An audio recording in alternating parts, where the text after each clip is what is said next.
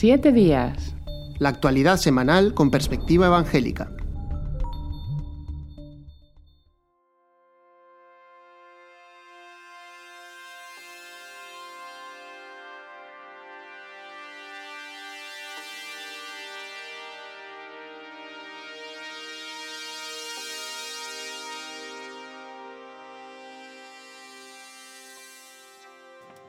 Les habla Pedro Darkis y le damos, la, bienvenida a, este, esta tertulia, de análisis de la actualidad que tenemos, tenemos desde Areópago Protestante esta semana con Joel Foster, director de Evangelical Focus. Muy, muy bienvenido, Joel. Hola, Pedro. Hola, Dani. Aquí estamos. Desde, Valencia y Daniel Ofcan, director de Protestante Digital desde Moaña, en La Coruña. Digo, perdón, en La Coruña, en Vigo, ¿no? Realmente fácil para los que estáis en Madrid, ¿no? Que todo más conocido, ¿no? De hecho Galicia, de hecho Galicia, así me quitaba de... bueno, bueno. Muy bien. Pues bueno, en la actualidad sí que acierto en los temas, espero. Vamos a hablar en, nuestra segunda parte del tema de la apertura de lugares de culto en relación con la situación con la epidemia de coronavirus en Europa y en España en especial. Pero antes, bueno, queremos hablar de algo muy nuestro, ¿no? Dicen en España hay una frase que dice que hay de lo nuestro en, ¿Y qué, ha pasado con Evangelical Focus, Joel? Que lo miramos y vemos que es totalmente diferente la, imagen.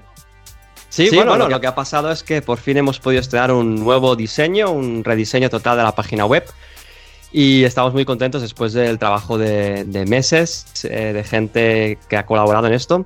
Eh, pues por fin podemos anunciar este, esta nueva página web que salió el pasado domingo por la noche y que ya está disponible, que podéis eh, consultar y que se parece bastante a la de Protestante Digital y la de Evangélico Digital y con este objetivo de, crear una unidad también de, imagen entre los tres medios de Aerópago Protestante.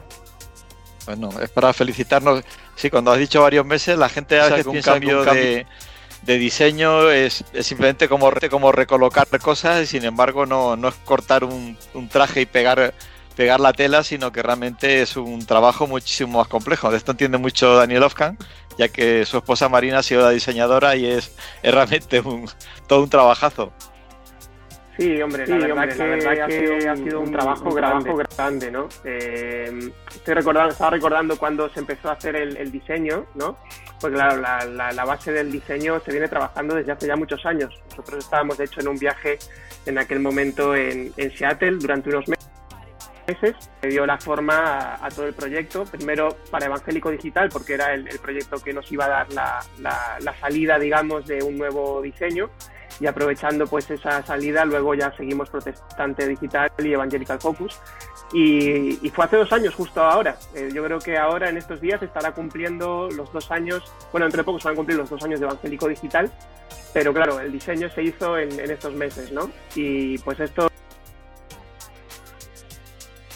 logos, en la, en la estructura de la página, en, cómo queríamos eh, redefinir el concepto de, la web para que, para que de alguna manera se ajustara un poquito más a, muchos parámetros. ¿no? Ahora podemos comentar un poquito qué, qué, es lo que cambia, porque no es solo un cambio estético, sino que va un poquito más, más profundo ¿no? lo, lo, que nos trae este nuevo, este nuevo diseño. Eh, quizá Pedro puedas tú comentar primero lo que es la, cómo, se transmite la filosofía ¿no? de, los tres proyectos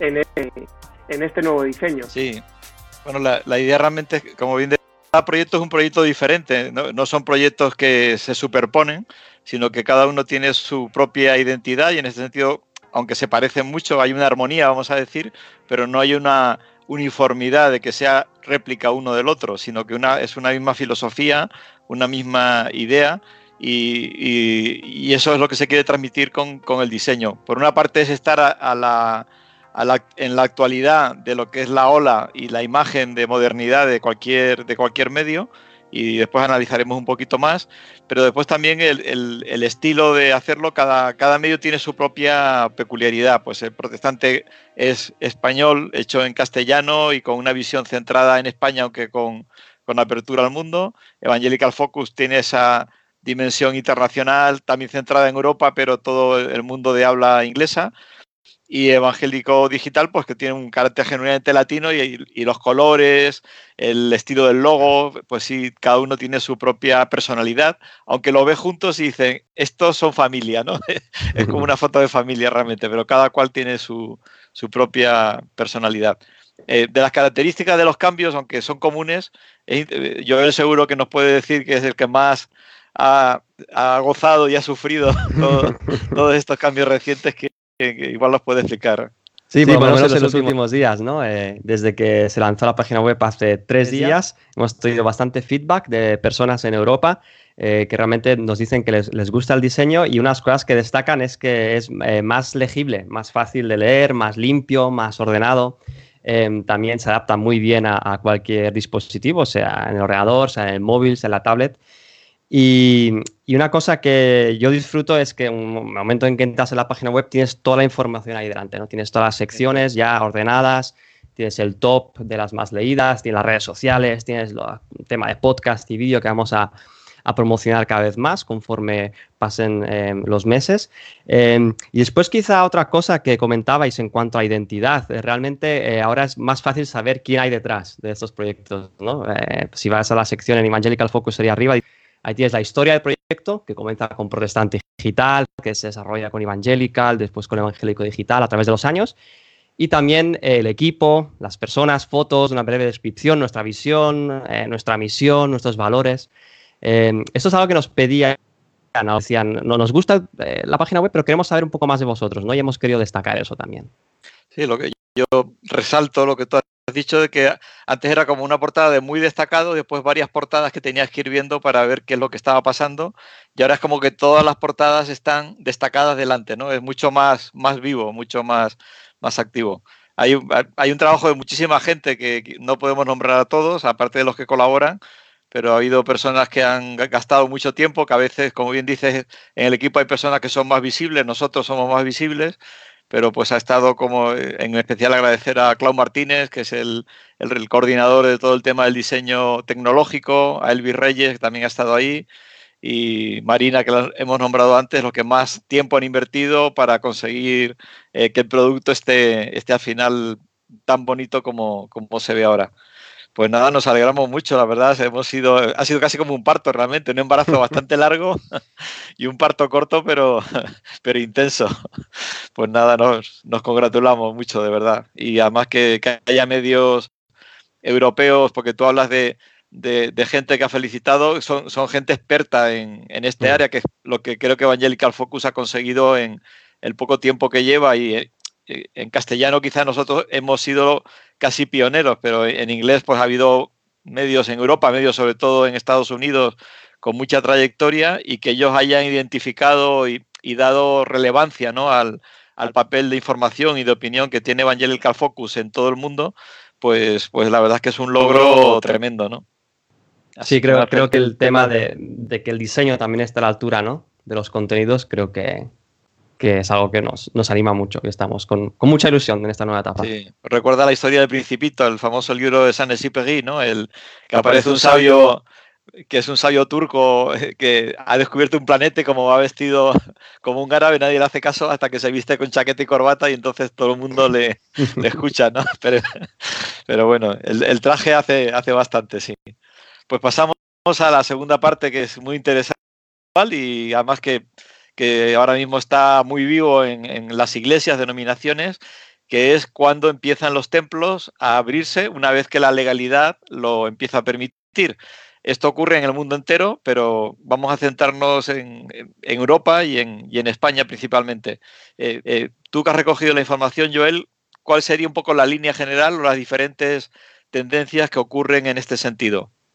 Sí, si os parece bien, empezamos con a nivel continental. En Europa, en Evangelical Focus, hemos publicado dos artículos que podéis encontrar, eh, hablando de, en total, 10 eh, países. Lo que hemos hecho es, para hacernos una idea general, es preguntar a las alianzas evangélicas, principalmente en diferentes países, sobre tres cosas. En primer lugar, cuándo los gobiernos darán permiso para que las iglesias puedan reunirse físicamente en locales. En segundo lugar, en qué condiciones.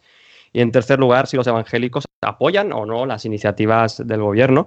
Y nos hemos dado cuenta que hay muchas diferencias. Eh, eh, como sabemos y lo habremos visto en otros medios de comunicación, también cada país ha hecho su, fórmula legal para combatir eh, la crisis. En España tenemos un estado de alarma, pero en otros sitios tenemos un estado de, por ejemplo, de calamidad en Portugal, una situación de emergencia o, o simplemente leyes de emergencia sanitaria. ¿no? Entonces, em, pensando ya concretamente los, los, lugares de culto, pues hemos visto mucha diferencia. Os pongo unos casos para ver la diferencia. Por ejemplo, en Suecia, en ningún momento se ha prohibido eh, las, las, reuniones en lugares de culto. Eh, han seguido adelante con un máximo de 50 personas, que es un margen muy amplio, y simplemente se ha prohibido el acceso a personas de eh, mayores de 70 años. ahí también en Suecia, también nos comentaban en Finlandia, están esperando que se puedan hacer campamentos de verano eh, creen que podrán ser de hasta 500 personas, eh, o sea que realmente campamentos grandes, conferencias que ahí son muy populares en verano, los países nórdicos especialmente. Eh, y por ejemplo, Alemania, pues desde este domingo pasado también ya se pueden hacer cultos con muchas medidas, Alemania y en Austria. En cambio, por ejemplo, si pensamos en otro, otro extremo, nos decían en Holanda, general de Alianza Evangélica ahí nos decía que no saben nada en cuanto a cuándo podrán abrir y que creen que podría ser incluso en otoño, o sea, que mm, creen que aún será por, por bastante tiempo.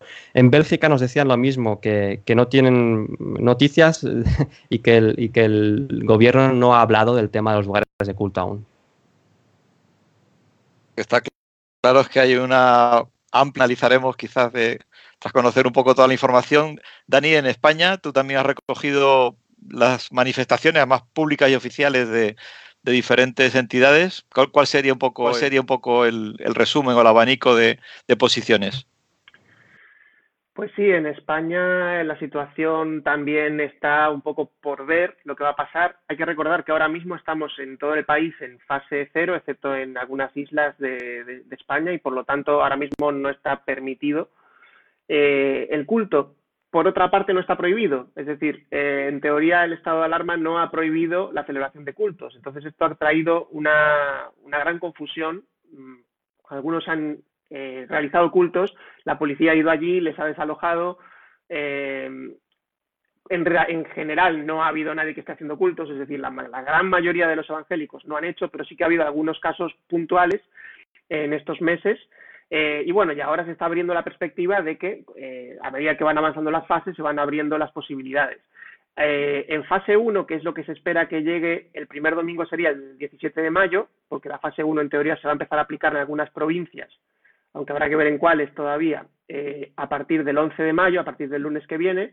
Entonces, FERED está recomendando que se haga solo un culto a la semana que el culto este que se realiza se haga con unas condiciones eh, muy, muy estrictas de seguridad, eh, condiciones como, por ejemplo, que haya distancias de dos metros entre las personas sentadas, que eh, realmente se reduzca mucho el tiempo del culto, que no haya un, no sea muy largo, que la entrada y la salida esté coordinada de la gente, que haya gel hidroalcohólico, se recomienda el uso de mascarillas, eh, se recomienda que no asistan personas de riesgo, se recomienda que no se haga ningún tipo de actividad aparte del culto central, es decir, que no haya escuelas dominicales, grupos de oración o actividad en otras salas.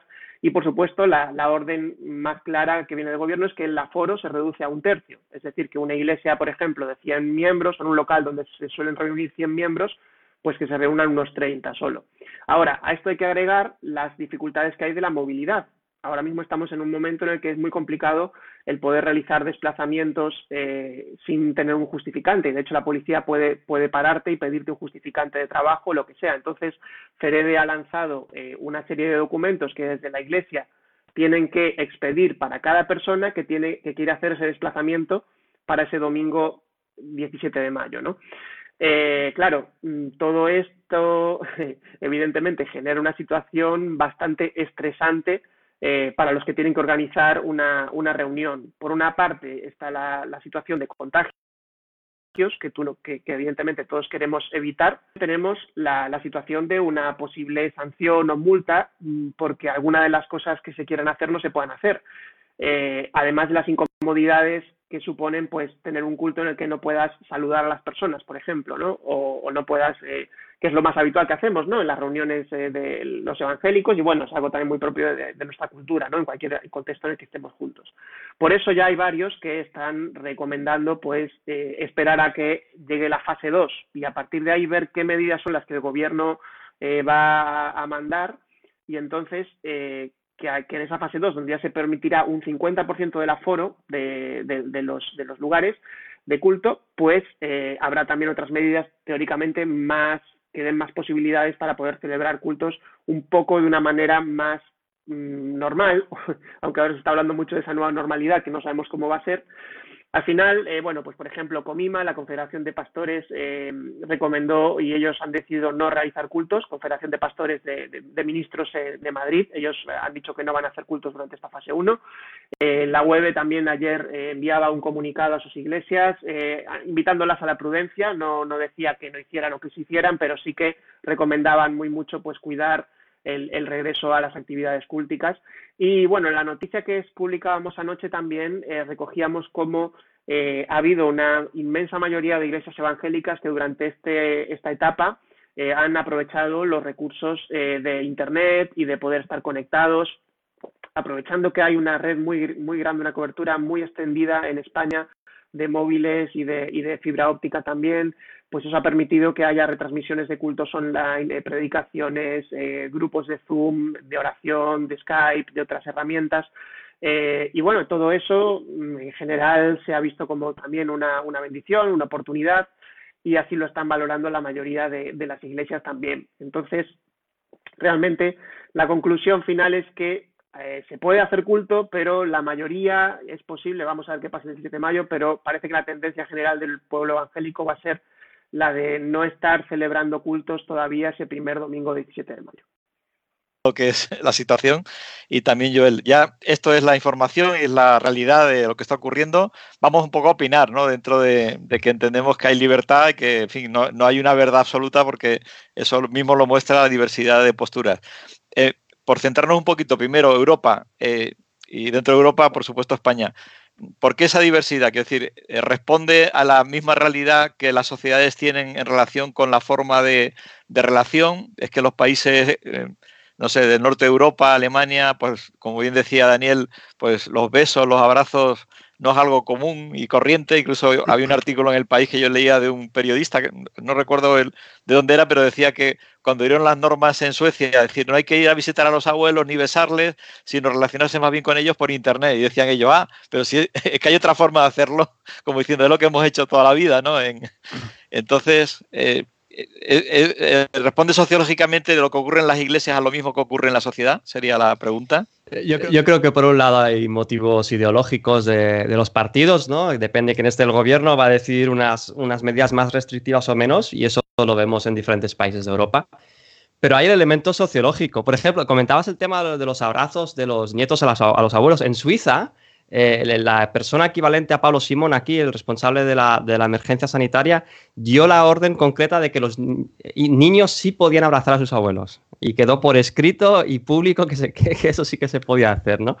Y comentabas de Alemania. En Alemania, uno de los, algunos de los Länder, que son los, los estados federales, em, claro, ahí hay un, estado muy descentralizado y cada estado decide, ¿no? Pero uno de ellos eh, decía que no se podía cantar en el, en el culto. O sea, podías tener tu reunión, pero sin canto, porque se considera que el canto pues, puede producir pues, más un, pues, esas gotitas ¿no? de las que hablamos siempre que pueden contagiar. ¿no? Em, me parecía interesante en, en, Irlanda la reacción de los evangélicos ahí. La Alianza Evangélica de Irlanda decía esta frase, decía, creemos que este tema, el tema del coronavirus, es un asunto pro vida en el que debemos proteger a la vida de los ancianos y las personas vulnerables. Me parecía interesante cómo ellos llamaban a las iglesias a a ir con mucho cuidado, a ir con mucho tacto, de no eh, precipitarse, como decías Daniel, eh, porque es un asunto pro vida. es decir, los asuntos pro vida no, solo tienen que ver con el aborto, con, el final de la vida, sino también con la protección de los más vulnerables de la sociedad. Y después, me parecía interesante la reacción eh, en Italia y en Suiza. En Italia, la Alianza Evangélica ha sido bastante dura con el gobierno consideran que, no están de acuerdo que eh, establecimientos como tiendas de ropa u otros establecimientos puedan abrir y puedan tener eh, un, comportamiento ya más cercano a la normalidad y que los lugares de culto aún no. Y han, hecho un comunicado conjunto junto con otras denominaciones, eh, con las denominaciones evangélicas de Italia, de algo diciendo que, que se reaccione en ese sentido. La Iglesia Católica también, hemos leído noticias del Vaticano que ha sido muy contundente con el gobierno de Conte. Eh, lo que la Alianza, aunque aceptan las medidas, em, que estaban haciendo un esfuerzo de sensibilización, que podíamos traducir por presión al gobierno, sobre cuáles son realmente las necesidades y las preguntas em, que tienen las iglesias y que el gobierno no está respondiendo. Es decir, decir al gobierno, oye, estamos aquí, eh, tenemos preguntas que no se están respondiendo y no se están eh, dando eh, normativas específicas para los lugares de culto. Es decir, sí que hay diferentes reacciones de los gobiernos y también de los evangélicos, ¿no? Algunos bastante de aceptar y, simplemente recomendar que se cumplan las normas y otros que consideran que algunas restricciones de libertades no son correctas. Eh, claro, un enfoque que he hecho es interesante y bueno, es un debate a, tener en cuenta, es decir, las tiendas pueden abrir, luego nosotros tendríamos el mismo derecho, eh, sin embargo, la tienda es, un negocio y una empresa en la que si no abre se arruina. Es se arruina el empresario, se arruinan los empleados, las familias implicadas y ellos deben correr un riesgo o arruinarse. Eh, la iglesia, en nuestro caso, no, está, no hay una ruina espiritual que es nuestro tesoro real, ¿no? por el hecho de no reunirnos. Entonces, ¿hasta qué punto una iglesia debe arriesgarse, como bien decías, en ese enfoque pro vida, a reunirse cuando no es indispensable, aunque de luego es deseable, todos queremos reunirnos, pero no es indispensable y arriesgarnos a que haya un contagio por muchas medidas que se tomen. Siempre va a haber, ¿no? Pero de luego va a ser más pequeño dentro de unos meses que si lo hacemos ahora, aprovechando que se abre la puerta legal, ¿no? ¿Qué pensáis en este sentido? Adelante, Dani. Eh, vale, sí. Eh, sí, a ver, yo, yo creo que, que, nosotros no debemos compararnos con los negocios en el sentido de que eh, no, no, sé, no sé hasta qué punto, el, bueno, justamente, ¿no? Tú decías bien, Pedro, la, diferencia que hay, ¿no? Eh, y, y, en la situación en España sí que vemos que al final los lugares de cultos de las primeras cosas que se van a permitir abrir. No, no deberíamos quejarnos en ese sentido eh, cuando realmente colegios cerrados van a ser cerrados, eh, guarderías cerradas, eh, bares cerrados, restaurantes cerrados, hoteles cerrados bueno, creo que los hoteles los permiten abrir ahora, pero vamos, solo para tráfico interprovincial. Bueno, eh, lo que sí yo, yo veo eh, que, mm, causa mucha desazón y mucha desorientación de, parte del gobierno, y en este caso, el, el caso de España, que que conocemos todos, es que realmente las medidas muchas veces se están anunciando de una manera eh, muy, muy apresurada o y eso ya empieza a generar toda una serie de especulaciones y, se empiezan a ver contradicciones con otras normas o con otros estados que se han ido aprobando y luego eso genera aún más confusión y genera que la gente pues esté mm, evidentemente con más, más tensión, más dudas, más dificultades para, para poder saber o para poder tomar la decisión correcta de qué hacer. Y, y, eso yo creo que es uno de los, de los errores que estamos viendo. Es decir, eh, a nivel general en esta crisis, hay en teoría una comunicación muy fluida porque, bueno, todos los días hay mm, ruedas de prensa o posibilidades y, sin embargo, yo lo que noto sí es una eh, cierta descoordinación, a veces puede ser por desconocimiento también, por ejemplo, eh, el tema este de, distancias de, reducir a un tercio los, los, lugares de culto. Mm, Feredes ha encontrado con, que hay eh, muchos, muchos lugares de culto que no saben cuál es su aforo. y al final eh, ni siquiera hay una ordenanza clara eh, que diga cuál es el aforo de, algunos sitios. En Cataluña hay una, hay una regla, hay una regla para el aforo de los lugares, pero en otras comunidades autónomas no. Entonces, claro, esto genera que, que, no pueda haber una solución o una recomendación que se ofrezca a nivel general, a nivel España, por este tipo de situaciones, ¿no? Y bueno, eh, evidentemente también tenemos que ser comprensivos, que estamos en una situación nueva, que es una situación que a todos nos puede superar, pero sí que a veces se, se va notando eso, ¿no? Que, que se van dando informaciones o se pueden abrir expectativas que luego mm, no se cumplan y eso genere más frustración. Entonces, eh, creo que eso es lo que no tiene demasiado sentido. Entonces, realmente, eh, si en vez de anunciarse, pues eh, vamos a permitir abrir los lugares de culto a un tercio de tal y luego resulta que no puedes desplazarte en coche al centro de culto porque si no tienes el certificado no te dejan o no puedes ir más de dos personas en el coche o si la iglesia tuya está pasando de provincia, que no es nada tan raro, pues tampoco puedes ir. Claro, empiezas a sumar un montón de cosas, entonces al final te, va a generar una, una, mayor frustración. Y eso es un poco, un poco lo, lo que yo veo que se podría haber mejorado. No, es simplemente que, eh, hay una diferencia, quizá decían los austríacos cuando preguntábamos sobre esto, entre los lugares de culto de las iglesias, evangélicas como las, como las nuestras, independientes, y quizá las iglesias eh, católicas o en otros países las protestantes, en el aforo. Es decir, son templos muy grandes que no suelen estar llenos. Entonces el aforo es mucho más sencillo de mantener ese tercio. En algunos países nos dicen que es el 25%, incluso más reducido, ¿no? Claro, en España los locales suelen ser pequeños y, bastante llenos. O sea, a lo mejor no están llenos del todo, pero claro, reducir allí crea otros problemas, aparte de los que comentábamos, que es eh, quién puede ir, eh, cómo, en el sentido de si se tienen que crear turnos, se tienen que hacer varios cultos. En algunas iglesias ya se hacen varios cultos, justamente por el tema del aforo, pues imagínate, ¿no? Si ya tienes varios cultos, ahora tienes que triplicar, ¿no? Si quieres hacer un tercio del aforo. Y después, una cosa que comentabas antes, Pedro, era el tema de, que para nosotros como cristianos no, no, se acaba el mundo porque no podamos reunirnos físicamente. Pero esto es justamente una diferencia entre los evangélicos o la, visión protestante de la fe y, la visión quizá católica, ¿no? ortodoxa, en la que la liturgia y, por ejemplo, la, em, eh, la, Eucaristía em, sí que tienen un muy de estar juntos y que sucede en ese, en ese lugar. ¿no? en ese sentido, nuestra visión bíblica es, es la, la, que presentaba Jesús de, de, de, que el Espíritu Santo está en nosotros, que somos templo del Espíritu Santo, que seguimos siendo iglesia de Cristo pese a que no tengamos ciertas liturgias y eso también nos libera y nos facilita para poder esperar un poquito más hasta que las, las medidas sean más, más fáciles para reunirnos. Me ha hecho gracia lo que has dicho, que hay unas iglesias tradicionales que ya tenían un tercio de aforo, pero por, por la realidad de la, falta de asistencia. ¿no? Sí, en mi iglesia, por, ejemplo, por citarlo, eh, lo, estuvimos hablando el otro día, eh, tenemos un aforo, sí, oficial de 80, pero si aplicamos la medida de los dos metros por la forma de la iglesia, solamente se pueden reunir 20, con lo cual realmente es un, es un despropósito.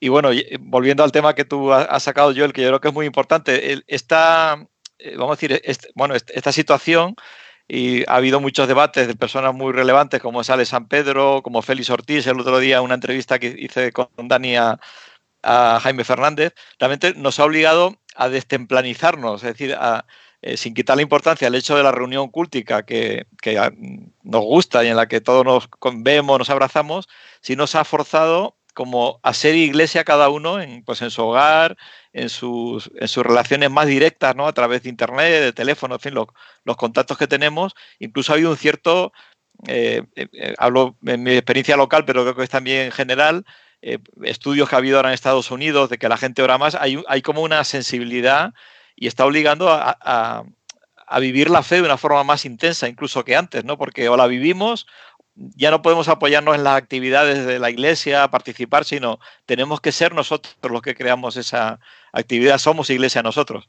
Eh, y, esto en sí, yo creo que es positivo, aunque algún día volvamos otra vez a, la parte de, reunión en el templo. ¿Creéis que ha habido ahí un, cambio?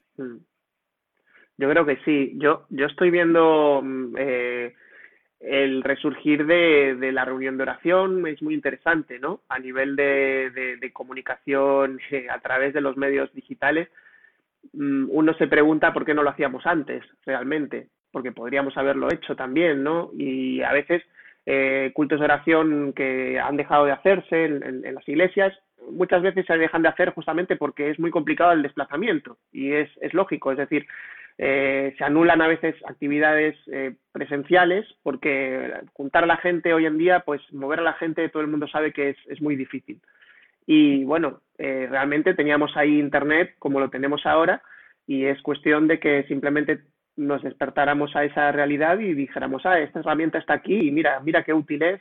Y fíjate cómo ahora estamos pudiendo hacer, celebrar reuniones de oración todos los días, ¿no? O casi todos los días. estaba viendo ahora que, por ejemplo, eh, Asambleas de Dios tiene en su, en su Facebook, retransmiten o en su YouTube, no lo recuerdo ahora, todos los días retransmiten una reunión de oración que tienen allí por las mañanas todos los días, otras denominaciones también lo están haciendo, iglesias particulares, por supuesto. Eh, por ejemplo, en nuestra iglesia, pues eh, también hay una reunión a, través de Zoom cada día, de lunes a sábado, y, la verdad que, es algo que, antes no, no estábamos haciendo, ¿no? Y ahora sí, no quiere decir que la gente no orase, pero sí que se ve un, claro de despertar en ese sentido de, de oración comunitaria, que es muy bonito. Eh, y bueno, yo creo que eso también nos tiene que animar al uso de las tecnologías de una manera más inteligente también.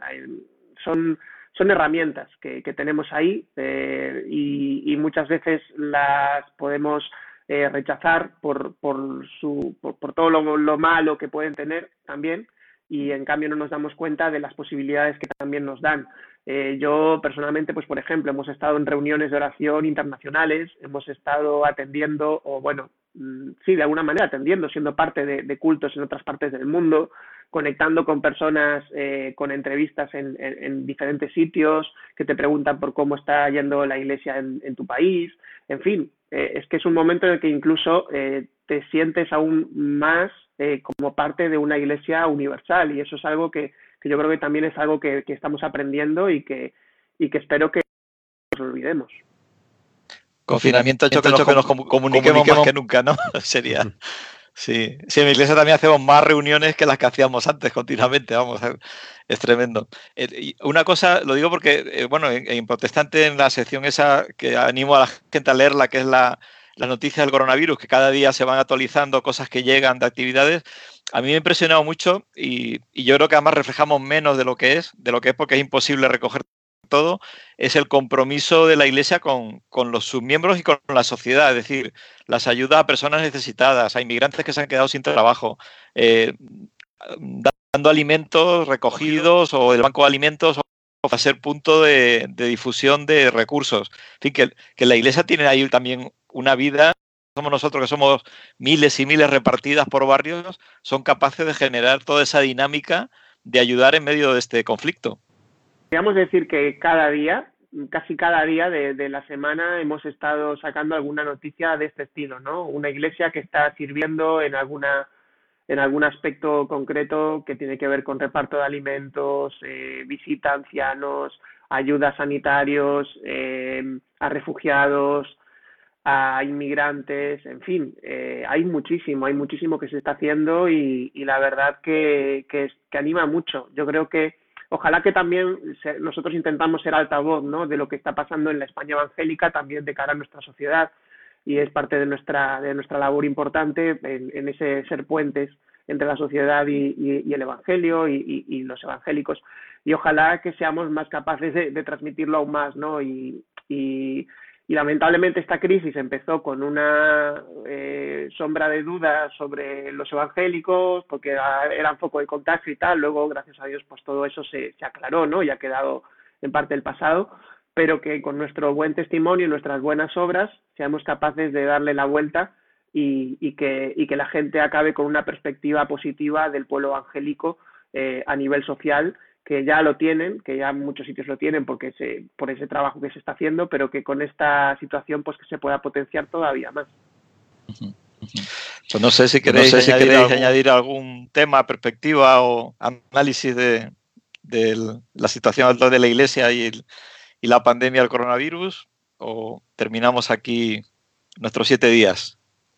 Quizás solo, añadir, hablábamos de, las nuevas tecnologías eh, y hablábamos de que no es, no es 100% esencial las actividades como tal. Eh, y sin embargo, este es un momento de volver también a las comunidades pequeñas. Yo creo que es una muy buena oportunidad para reforzar los grupos pequeños, los grupos que una iglesia puede tener por barrios o por zonas. Eh, y que esto es una de las fortalezas de, las iglesias independientes, ¿no? en el sentido de que los evangélicos estamos muy descentralizados, no hay, un, no hay una jerarquía grande y eso ayuda a que podamos actuar a un nivel muy de grassroots, que se dice en inglés, muy, muy de arras de suelo, ¿no? Y viendo qué necesidades hay en nuestro entorno y actuando en consecuencia sin necesidad de que todo pase por una estructura grande, ¿no? Creo que eso es, un, de nuevo, una buena oportunidad que tenemos como, como iglesias en España y, como decías, Dani, eh, de que nuestras buenas obras apunten al final a, la gloria que es a quien se la merece, que, que es Dios mismo quien, quien también nos impulsa a hacer estas cosas, ¿no? Sí, eh, sí, eh, quizás solo antes de, terminar, eh, agradecer a la gente que nos ha estado siguiendo en el Facebook Live. Y bueno, eh, no he podido estar muy pendiente de los comentarios porque siempre pasa algo técnico y esta vez lo que pasó fue que no, no era capaz de, de, contestar a los mensajes. Pero veo que ha habido gente que ha estado comentando un poco sobre todo este tema, hablando sobre, sobre cómo, bueno, pues, por ejemplo, vamos a leer aquí eh, Elizabeth Ford nos dice reuniones de oración más continuas, pero muy necesario siempre, no solo ahora, que sepamos reedificar el templo, la iglesia en casas, ahora y continuar cuando, cuando volvamos. Eh, luego, eh, Rosina, por ejemplo, dice que para los creyentes no es primordial reunirnos, pero para otros sí podría serlo. y bueno, pues más comentarios de ese estilo que, están de alguna manera eh, eh, hablando sobre cómo es eh, la situación. Samuel Alemán dice, confiemos en que al final la experiencia sea constructiva para la madurez espiritual de nuestras iglesias. Y bueno, agradecemos a la gente que ha estado allí comentando y bueno, ya saben que pueden seguir comentándolo también. En el, esto va a quedar allí público en el perfil de Protestante Digital para que lo puedan compartir y para que lo puedan también volver a ver si quieren